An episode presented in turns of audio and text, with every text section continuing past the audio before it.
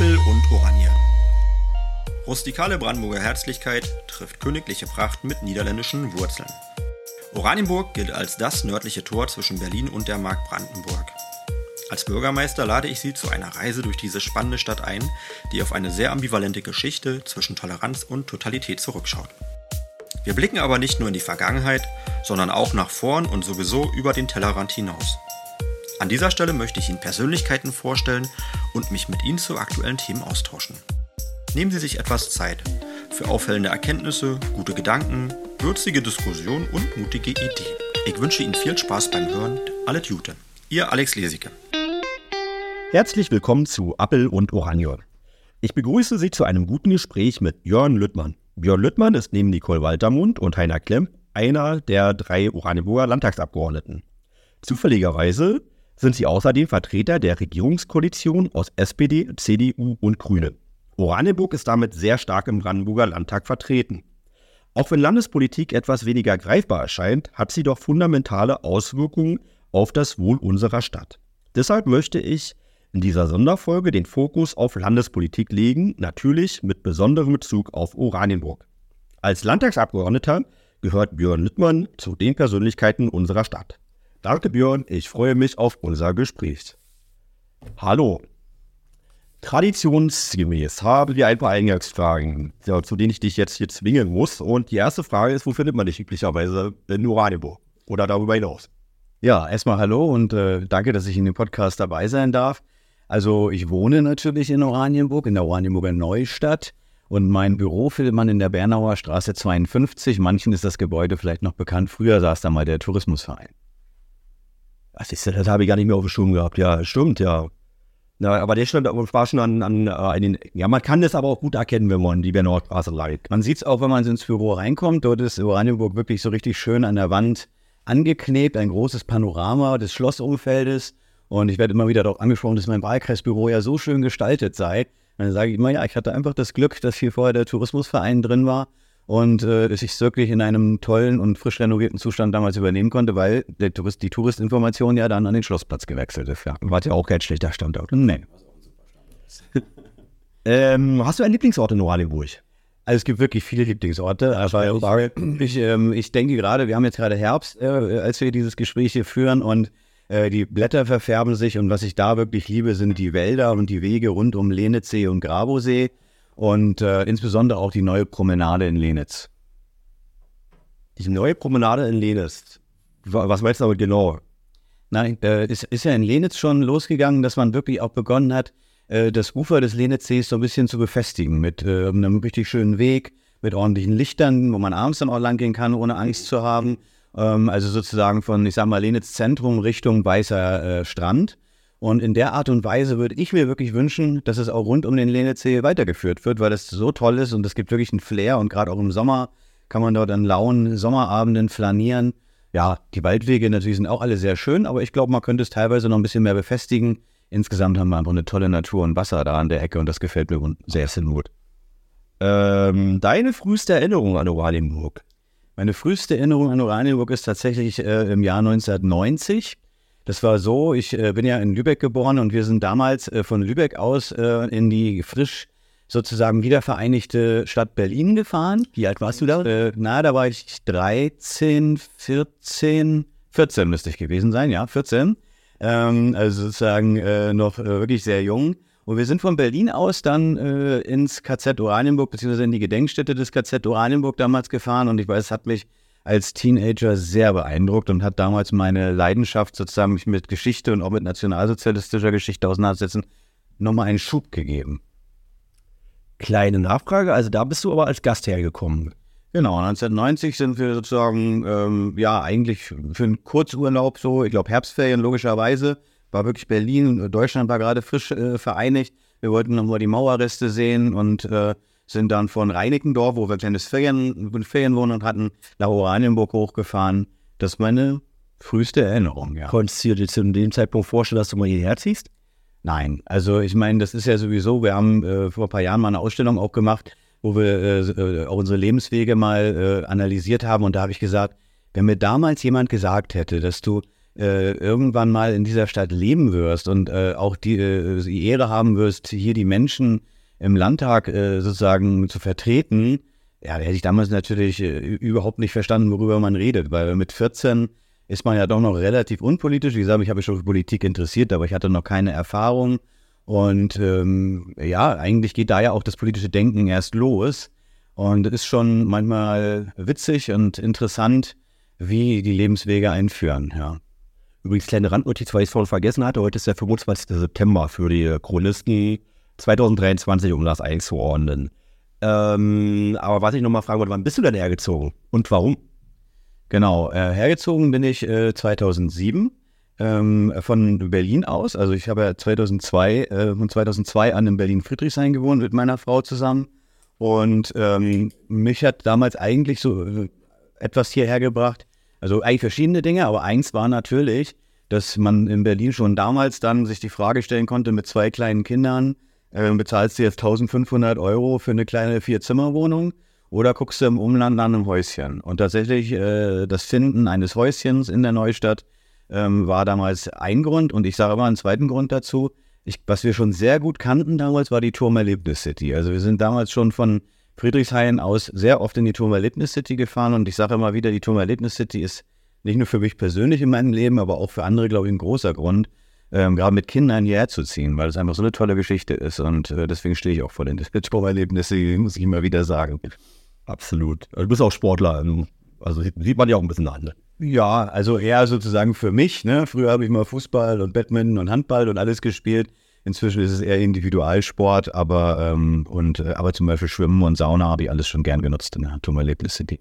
Sag mal, äh, kannst du äh, irgendwas besonders empfehlen? Also ein Restaurant, ein Geschäft, ein Ereignis, ein Verein. Also ich äh, bitte dich um einen lokalpatriotischen Werbespot.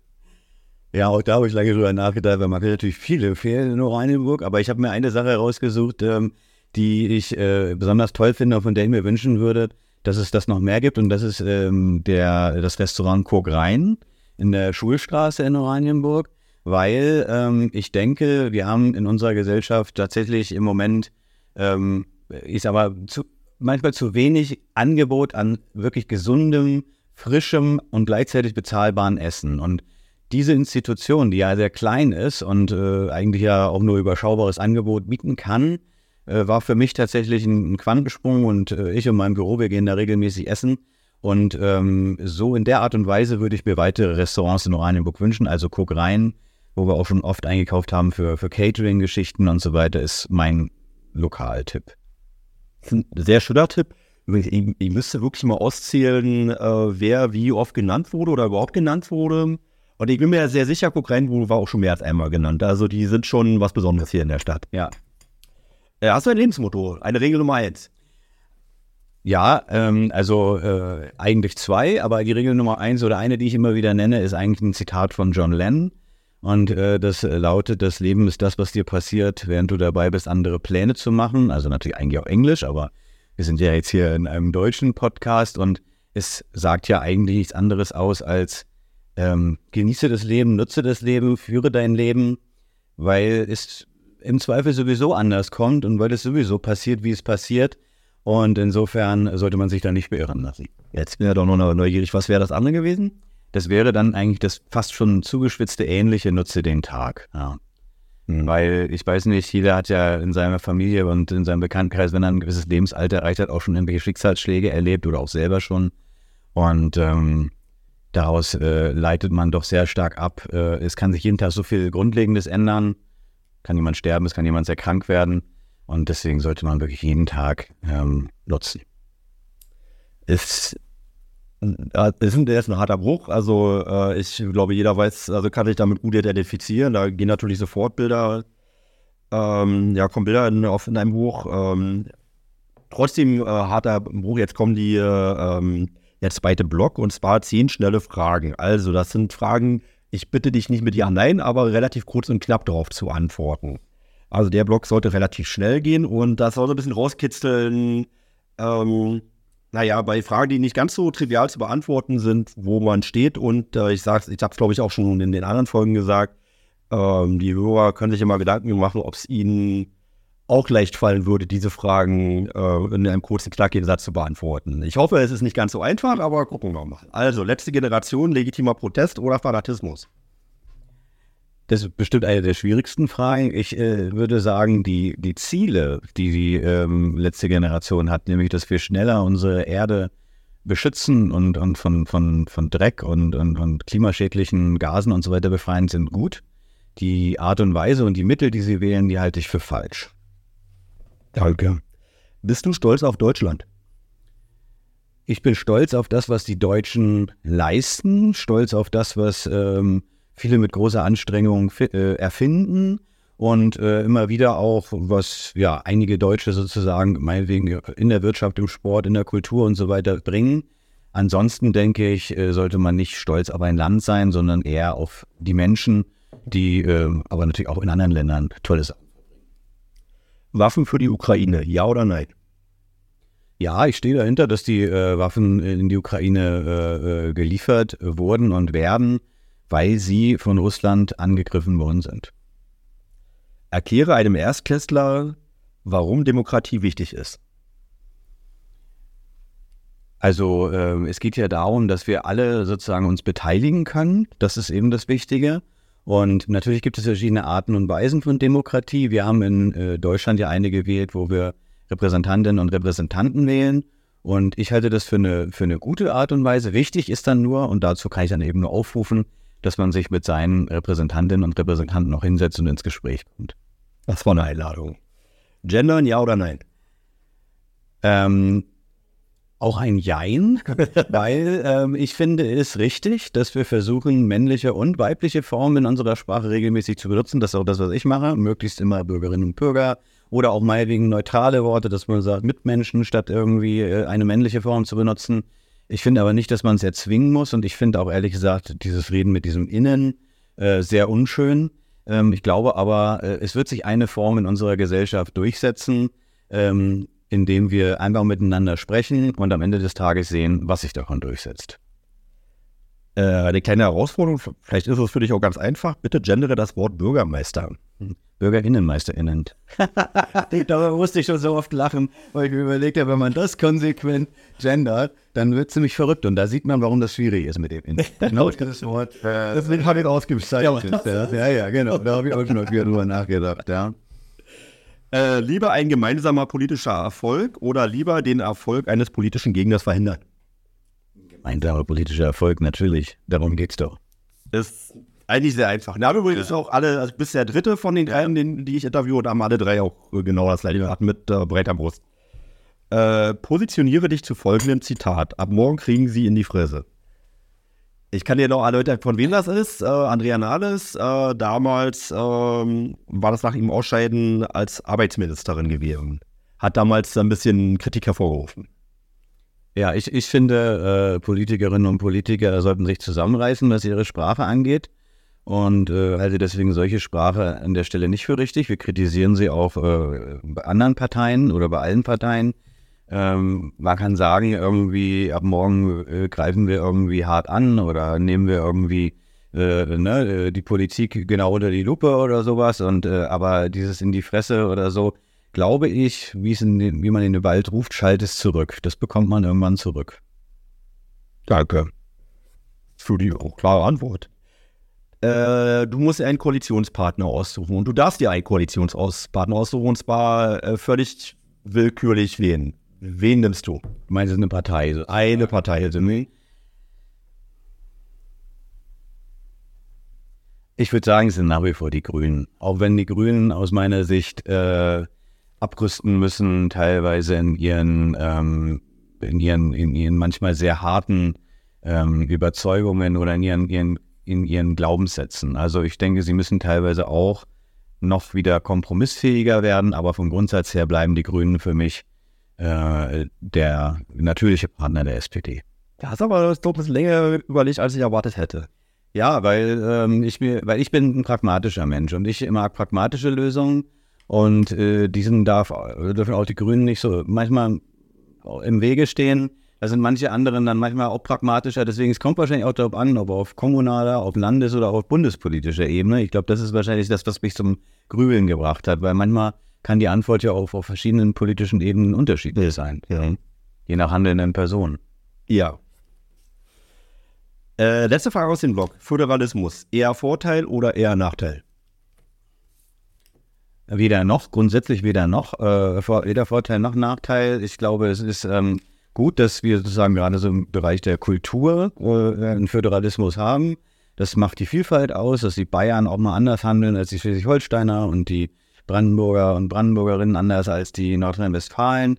Das, äh, das macht irgendwie die Vielfalt aus, aber ich glaube, wir müssen ein paar Punkte einheitlicher in Deutschland gestalten, wo dann der Föderalismus ein Hemmschuh ist. Das eine schließt das andere ja nicht aus. Sagst du ein, zwei Punkte? Naja, es ist immer, immer wieder eigentlich das klassische Thema, es ist die Bildung. Mhm. Es kann nicht sein, ich erlebe das gerade selber mit meinen Kindern, die ja jetzt beide im Studierendenalter sind, ähm, dass ein Abi aus Bayern mehr gilt als das aus Brandenburg oder aus Schleswig-Holstein, dass das unterschiedlich gewertet wird tatsächlich an den Universitäten, weil man irgendwie schon weiß, ja, in Bayern ist das Abi irgendwie schwerer. Und ähm, das sind Sachen, die sollten in einem, einem Land, in Deutschland, so nicht sein, sondern wir müssen die gleichen Standards haben und dann ähm, können wir auch alle gleich behandeln. Okay. So, jetzt würde ich dich bitten, ähm, ein paar Worte, wenn du möchtest, ähm, zu deinem Familienhintergrund zu sagen. Also dein Geburtstag interessiert mich jetzt und dein Familienstand. Ich bin geboren am 11.12.1975 und ich bin verheiratet mit zwei Kindern. Und äh, warum bist du in die Politik gegangen? Das ähm, ist äh, eigentlich wieder auf meinen Zivildienst zurückzuführen, weil ähm, ich habe äh, individuelle Schwerstbehindertenbetreuung damals gemacht und das hat mich wirklich gerade nach dem Studium sehr geprägt. Deswegen bin ich auch heute immer offen für solche Diskussionen mit freiwilligem Sozialdienst, vielleicht sogar verpflichtender Sozialdienst, weil ich denke, ich war doch auch vielleicht damals so ein bisschen so, hm, was machst du denn? Klar, irgendwas mit Geschichte war für mich klar, ne? Hatte ich ja schon gesagt, Geschichte war immer schon so mein Steckenpferd, aber ich wusste es noch nicht so genau und durch die, durch den Zivildienst, durch das Arbeiten an einem behinderten Kind, bin ich in Richtung Sozialpolitik irgendwie gekommen. Und dann hat aus dieser Kombination habe ich gedacht, Mensch, dann ist vielleicht gar nicht Geschichte, sondern eher Politikwissenschaften das Richtige. Und ja, ich habe dann später auch über den Sozialstaat meine Diplomarbeit geschrieben. Habe es also durchgezogen. Aber, aber erstmal aus der theoretischen Richtung heraus. Klar, äh, ich meine, ich habe weiterhin ein bisschen Behindertenbetreuung auch gemacht, auch im äh, äh, Studium nochmal so als Nebenjob und so weiter, äh, aber nur kurzzeitig, es war jetzt nicht so lange. Ähm, und ich bin natürlich dann in die Sozialdemokratische Partei auch eingetreten, aber das war auch schon später im Studium, 2000 war das. Ähm, also schon äh, äh, eher die theoretische Richtung. Genau, aber ähm, Sozialpolitik ist bis heute mein Steckenpferd und heute bin ich Vorsitzender des Sozialausschusses des Landtages. Also das war auch ehrlich gesagt, als das 2020 passiert ist, dass ich Vorsitzender des Sozialausschusses des Landtages werden konnte, hat sich für mich so ein gewisser Kreis wirklich geschlossen. Mhm. Wo man sagt, Mensch, äh, toll, ja, bin ich auch sehr dankbar für. Seit wann bist du denn MDL bzw. Landtagsabgeordneter? Mitglied des Landtages. Ja, seit äh, 2014, ich glaube ziemlich genau 14. September 2014 oder so, in einer, nach einer Wahlschlacht sozusagen und nach langem Zittern und Bangen in diesem Haus, wo wir hier gerade sitzen, unten, ähm, Lieschen und Luise. Wir sitzen im Schloss. Äh, genau, wir sitzen im Schloss. Ähm, es war eine unglaubliche Geschichte, weil bis zum letzten Wahllokal, bis zur Auszählung des letzten Wahllokals lag ich hinter der damals ähm, dann führenden Gerrit Große von, von den Linken. Und mit dem letzten Wahllokal schlug das Pendel um in meine Richtung. Mit 23 Stimmen Vorsprung habe ich damals äh, den Wahlkreis gewonnen. Und das letzte Wahllokal, was die Entscheidung mal ausmachte, war das Wahllokal, in dem ich selber gewählt habe und meine ganzen Nachbarn. Deswegen war wahrscheinlich auch dort nochmal. also, das ist wirklich, wirklich eine Geschichte, das ist ja, ich finde es immer wieder unglaublich, ja. Also, es war wirklich mein, unser Wahllokal, ja, in der Neustadt, was als letztes reinkam und was den Umschwung zu meinem Direktmandat damals gebracht hat. Ja, der, äh, im Umkehrschluss bedeutet also, du hast irgendwie diesen Rückhalt in deiner Nachbarschaft. Ja, das, davon kann man offensichtlich nicht ausgehen. Ich weiß nicht, ob heute noch so ist, aber 2014 war es so, ja. Ähm, kannst du mal kurz erklären, äh, ist vielleicht nicht ganz ähm, intuitiv, ähm, was macht ein Landtagsabgeordneter? Ich sage mal, das Einfachste ist eigentlich immer, äh, das Wort Volksvertreter zu bemühen. Also er ist eigentlich dafür da, die Bevölkerung vor Ort zu vertreten ähm, und äh, sich sozusagen zum einen für die Anliegen vor Ort, also die Menschen, die in meine Bürgersprechstunde kommen, die Menschen, die ich auf der Straße treffe, die ich bei Veranstaltungen, was weiß ich, hier am Wochenende Regionalmarkt oder so, die mich ansprechen, die irgendwie Anliegen an mich haben, mich um deren Anliegen zu kümmern, auch ihre Wünsche und Nöte nach Potsdam zu tragen. Das ist das eine. Und das zweite ist, äh, in Potsdam in den Gremien, was ja dann die Arbeitskreissitzung, die Fraktionssitzung, die Ausschusssitzung und zu guter Letzt, was die meisten Leute ja dann nur sehen ähm, und denken, das wäre so das Einzige, dann eben die Plenarsitzungen, was ja eigentlich immer nur der Abschluss eines längeren Prozesses ist, dort fachpolitisch tätig zu sein. Und das ist bei mir vor allem die Sozial, im Moment vor allem die Sozialpolitik, die Gesundheitspolitik, die Integrationspolitik und die Verbraucherschutzpolitik. Mhm. Die nächste Frage hast du eigentlich schon beantwortet in der Öffentlichkeit, aber trotzdem der Vollständigkeit halber wirst du wieder als MDL antreten. Ja, also die endgültige Nominierung steht noch kurz bevor, jetzt im Oktober diesen Jahres. Aber äh, die Ortsvereine von Oranienburg, Legebuch und Liebenwalde haben mich schon nominiert und es wäre mir eine Ehre, das nochmal fünf Jahre tun zu dürfen. Ja, es ist ja bald wieder so bei, so bei 2024, wann genau? Genau. Ähm, ich meine am 22. September ist mir so, 22. September 2024. Genau, vorher haben wir ja im Juni noch die Kommunalwahlen und das wird ein spannendes Jahr. Auf jeden Fall, ja. Was sind deine politischen Funktionen speziell als MDL?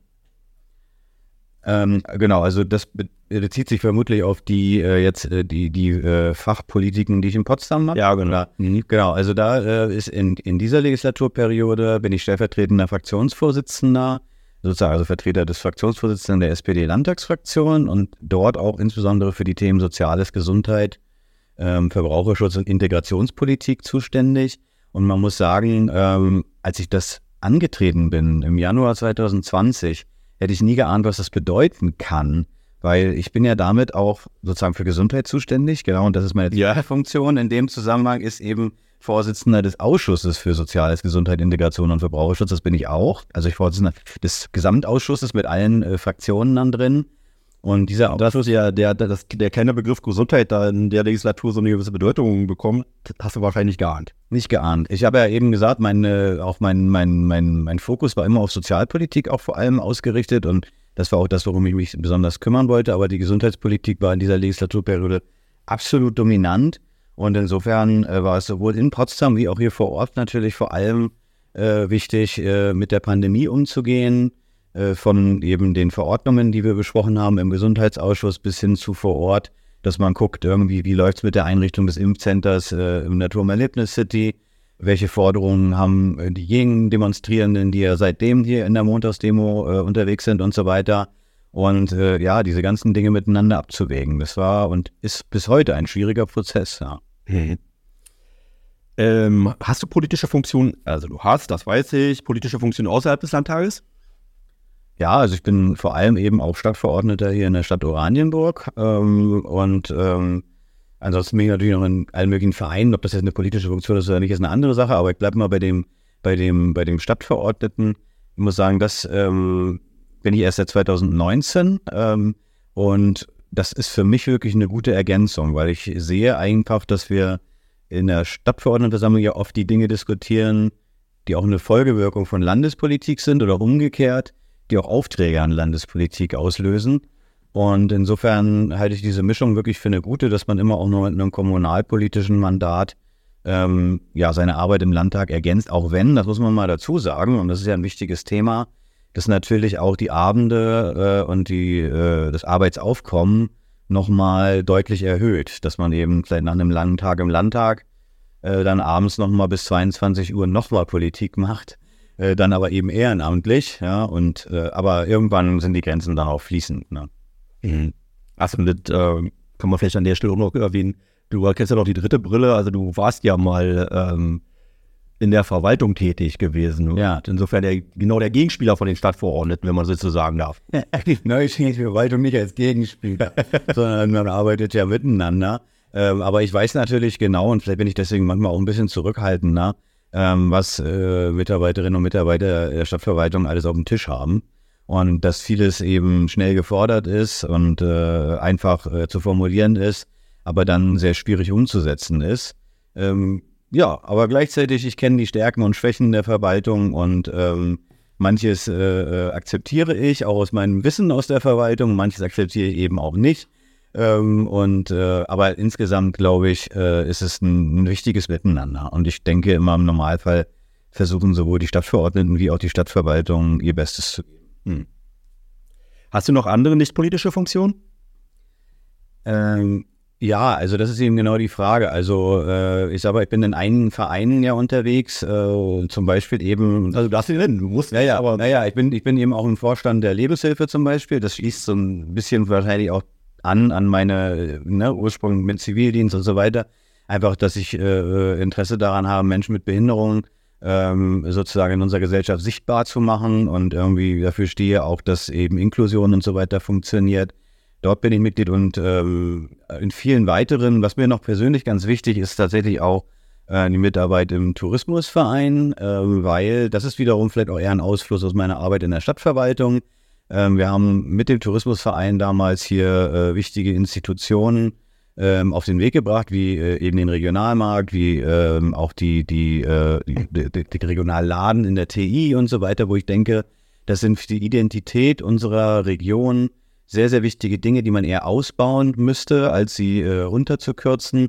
Ob das jetzt heutzutage noch Aufgabe des Vereins ist oder ob man das überträgt in städtische oder in TKO-Strukturen oder so weiter, das kann man alles diskutieren. Aber die Themen sind mir wichtig.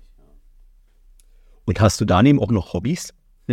ja, ähm, also neben dem, dass ich versuche wirklich äh, mit Sport meine Gesundheit zu erhalten, das mache ich in meinem kleinen Fitnessschuppen, wo ich einen Crosstrainer stehen habe und eine Sauna.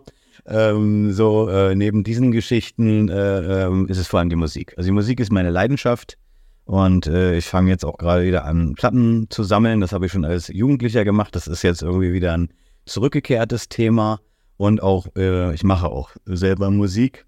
Habe eigentlich immer Bands gehabt seit der Schulzeit Platten war so ein Vorgänger von Spotify. Das Diese schwarzen Dinger. Wobei, inzwischen gibt es ja auch oft in anderen Farben, ne, als Special Edition und so weiter. Ähm, ja, und ich liebe vor allem die Musik so von, von früher eigentlich. Also ich meine, das ist eigentlich schon, wenn man überlegt, teilweise ja 60 Jahre her, also aus den 1960er, 1970er Jahren. Aber auch aus der aus den 1990ern natürlich auch, wo meine Jugend war, Oasis und so weiter. Ja, und eben Musik selber machen. Mit, äh, habe ich die, die große Freude, noch mit Studienkollegen ähm, immer noch, die jetzt in Berlin wohnen und ich in Oranienburg, das hat man es nicht so weit, ähm, zusammen Musik machen zu können. Ähm, andere Richtung. Äh, was hat dich speziell als Oranienburger in deiner Rolle als MDL besonders berührt? Ja, gibt es natürlich jetzt auch einige Punkte, aber ganz spontan ist es tatsächlich die Bombenbelastung in der Stadt, ja. völlig klar. Ähm, dass man diese Dimension sich nochmal vor Augen führt, was hier einfach ähm, noch zu finden ist an Kampfmitteln in der Stadt, was das für eine Aufgabe ist und was die Menschen, die diese Kampfmittel beseitigen, jeden Tag für ein Risiko eingehen. Und da ist mir immer ganz wichtig, das habe ich auch erst mit der Zeit so richtig nochmal wahrgenommen, weil es steht immer der Kampfmittelbeseitigungsdienst des Landes im Vordergrund. Ja, das sind für mich Helden, das sage ich auch immer wieder, auch wenn die es nicht hören wollen, Herr Müller und Co. Ähm, aber gerade auch die Privaten. Also ich habe das bei Absuche auch meines eigenen Grundstückes äh, erlebt. Ähm, da sind ja auch einige, die da wirklich dann ähm, ne, bei diesen Bohrungen und so weiter immer wieder, klar, die machen, die haben eine Sicherheitsstruktur, aber sie riskieren irgendwo am Ende des Tages alle ihr Leben. Und ähm, das hat meine große Hochachtung. Ja, teile ich. Äh, wenn du nicht MDL wärst, was wärst du am liebsten? Ähm, also entweder äh, Radiomoderator, würde gute Musik auflegen und dazu was erzählen, das würde ich wirklich gerne machen. Oder Zeitungsjournalist, ja, und würde gerne die politische Lage kommentieren. Dann könnte ich ganz immer schützen, ne? Forderungen äh, aufstellen und könnte erzählen, was die doofen Politiker alles falsch machen und es besser wissen, ohne äh, sozusagen äh, dann wirklich die Konsequenzen auch tragen zu müssen äh, ist der Job eines Journalisten, ist mir völlig klar. Äh, aber ähm, manchmal ist es komplizierter, dann die Politik, die man einfordert, auch machen zu müssen, als eben sie nur fordern zu müssen. Ja. ja. Sprechen zu, äh, Versprechen zu fordern, ist nicht so schwer wie Versprechen zu erfüllen. Ja. Ähm, kannst du spontan beschreiben, was dein größter politischer Erfolg sein könnte? Weil es vielleicht eine Sekunde, was, wo man doch mal eine Sekunde drüber nachdenken muss, aber. Ja, nee, eigentlich äh, hängt es, also ich meine, ist ja immer die Frage, man, in, wenn man in Potsdam so Gesetze und Verordnungen bearbeitet, dann äh, verschiebt man hier mal ein Komma, äh, packt da mal einen Satz rein und so weiter. Und manchmal sind die Wirkungen dessen, was man da tut, auch sehr groß. Aber greifbarer ist natürlich immer das, was man vor Ort bewegt. Und für mich ist äh, die Einrichtung der Modellregion zur Kampfmittelsuche in Oranienburg tatsächlich äh, das, wo ich sage, okay, da hast du wirklich sehr, sehr viel bewegt. Das war ja in der letzten Legislaturperiode noch mit, äh, mit den Linken zusammen, mit äh, Hans-Jürgen Scharfenberg insbesondere als äh, meinem Kollegen Abgeordneten aus Potsdam, der ja in Potsdam auch eine gewisse Betroffenheit hatte.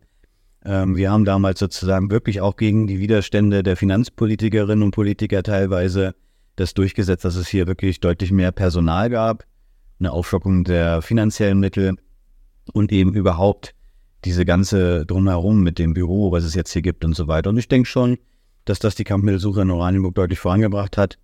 Und ähm, ja, wir würden weitere Themen einfallen, wie die Schleuse oder das Wohnheim, was jetzt äh, gebaut wird, sind so Themen, an denen ich teilweise schon über meine Abgeordnetentätigkeit hinaus oh, tun. Polizeiwohnheim, äh, genau. Ähm, äh, das war schon Thema, als ich äh, unter äh, dem Vorgängerbürgermeister hier arbeiten durfte. Oder die Schleuse war sogar schon Thema. Und das ist wirklich witzig eigentlich, als ich im Bundestag gearbeitet habe, 2006, ähm, haben wir damals einen Antrag im Bundestag gehabt, zu, da, damals hast du aber, dadurch wurde die Idee, also, du hast für, äh, für die SPD-Fraktion damals gearbeitet, für einen Abgeordneter. Und die hat damals im Tourismusbereich gearbeitet. Und als ich von 2002 bis 2008 im Bundestag gearbeitet habe, gab es damals einen Wassertourismusantrag im Bundestag. Und da war das erste Mal die Wassertourismusinitiative Nordbrandenburg drin. Dann bin ich in die Stadtverwaltung gekommen, wir haben an dem Thema weitergearbeitet. Und als MDL durfte ich dann dabei sein, da warst du dann ja schon im Amt ähm, als dann tatsächlich hier die äh, Unterschriften unter die Verträge gesetzt wurden. Das ist manchmal dann schon irgendwie auch natürlich irgendwie was. Ja. Du, wir haben die 30 Minuten schon geknackt, aber äh, ich habe bei den anderen auch drei, vier Minuten überzogen. Die, die gebe ich mir ja auch. Aber da müssen wir tatsächlich, also jetzt, wenn wir die Fragen noch schaffen wollen, äh, kurz oder wir schaffen wir die alle ja, Fragen? Machen wir kurz. Dein größter politischer Misserfolg. Können wir sehr kurz machen? Ja, der größte politische Misserfolg. Äh, Oh, da muss ich jetzt erst einen Moment irgendwie passen. Also da habe ich echt auch noch nie so richtig drüber nachgedacht. Ich meine, es sind immer Dinge, es gibt immer Dinge, die einem gelingen oder nicht gelingen. Aber dass ich jetzt mal sagen würde, da hat irgendwas nicht so richtig. Man könnte vielleicht sagen, äh, das würde mir einfallen, jetzt dann kurz drüber nachdenken. Ich glaube, in der Kommunikation der Pandemie ist nicht nur mir persönlich, sondern in der Politik insgesamt nicht alles gelungen. Dass heute so ein Ärger in der Gesellschaft ist über die Pandemiepolitik, da müssen wir alle drüber nachdenken. Ja, wobei ich das wiederum ganz anders sehe. Also ich glaube, da ist deutlich mehr gelungen, als nicht gelungen ist. Ja, aber auch einiges nicht. Also ich meine, so man so einiges ist auch nicht gelungen. Ja, also, aber ja, hängt natürlich auch immer vom Empfänger ab, ob er das annehmen will oder nicht. 500 Millionen Euro mehr Budget in den Landeshaushalt und du darfst alleine entscheiden. Hin? Also ich würde auf jeden Fall sagen, äh, äh, Ausstattung der Schulen äh, und Kitas, also wirklich die, die, die, die Bildung äh, deutlich voranbringen auch die komplette Beitragsfreie der Kitas könnte man damit sofort ähm, finanzieren. Und ja, ich denke mal, für die Kampfmittelsuche in Oranienburg sollte auch noch was abfallen. Ja. Ähm, jetzt die schwierige Frage: 500 Millionen Euro weniger Budget im Landeshaushalt und du musst da dann entscheiden.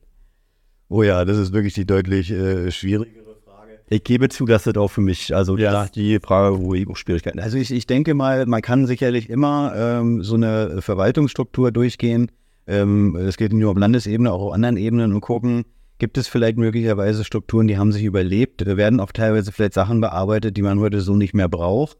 Ähm, und diese äh, dann sozusagen ähm, auszustreichen. Aber ich vermute, jeder Bereich, äh, den ich jetzt auch nennen würde, würde dann sofort eine Erklärung finden, warum er es nicht sein sollte.